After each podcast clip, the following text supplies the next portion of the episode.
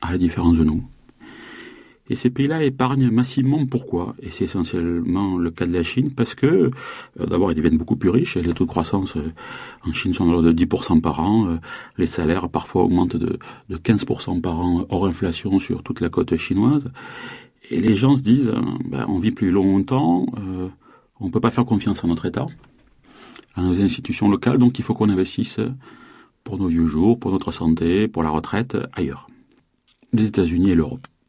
Ça peut paraître paradoxal que les, les pauvres épargnent pour investir chez les riches comme nous, mais c'est comme ça. Ce qu'il faut comprendre, c'est que à part l'Europe, les États-Unis et le Japon et euh, l'Australie, Nouvelle-Zélande, les autres pays du monde ne sont pas sûrs pour les investissements.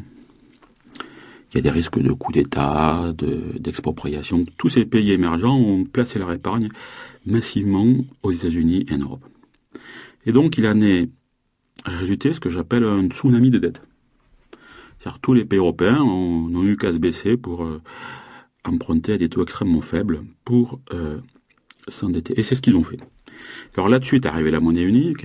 La monnaie unique, ça veut dire quoi? Ça veut dire euh, un même taux d'intérêt à court terme, une même banque centrale, et dans la pratique, en réalité, des taux à moyen terme, 5 ans, et à 10 ans, à long terme, qui ont été les mêmes.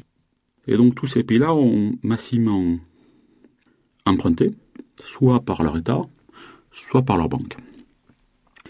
Et dans ces pays-là qui ont massivement emprunté, c'est d'abord et avant tout les pays d'Europe du Sud. Les pays d'Europe du Sud qui avaient une histoire un peu catastrophique, à la fois politique, avec des régimes fascistes ou quasi-fascistes sur une partie du XXe siècle, euh, pensez à, Franco, à la Grèce coloniale, euh, des pays euh, très inégalitaires, et puis une espèce d'économie avec à la fois du corporatisme, des structures très antilibérales. Il faut se rappeler que le fascisme et le franquisme étaient extrêmement antilibéraux euh, et antidémocrates, donc euh, euh, ces pays-là ont recouvré la démocratie, mais euh, les structures de fond de l'économie sont restées assez corporatistes. Peu de concurrence, beaucoup de rente, euh, la connivence entre les élites euh, et le pouvoir. Et donc, euh, pas une économie euh, ouverte jusqu'à récemment, et pas des économies euh, concurrentielles dans ces pays-là. Donc les pays euh, d'Europe du Sud, pour les raisons historiques que j'ai indiquées, ont eu des niveaux de vie extrêmement faibles comparés à la France ou à l'Allemagne.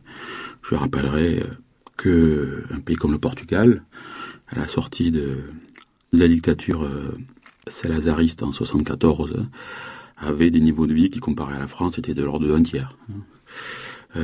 Moi, je viens du sud-sud de la France et je me rappelle euh, que j'avais des petits camarades avec qui je jouais au football qui venaient du Portugal et de, l'Espagne et quand ils allaient en vacances en famille, ils revenaient effarés par l'ampleur de la pauvreté à la maison. Donc, euh, ces pays-là, peu productifs, ont vu arriver toute cette avalanche de dettes pas chères, ils se sont, sont dit on est, on est riche. Et donc, ils ont massivement emprunté pour augmenter leur niveau de vie. Et cette dette-là, c'est le problème. Alors, comment elle est arrivée?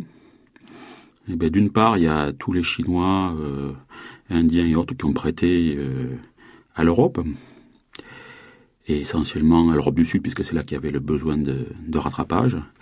Et deuxièmement, à l'intérieur de l'Europe, il y a des déséquilibres très forts qui, qui sont toujours là.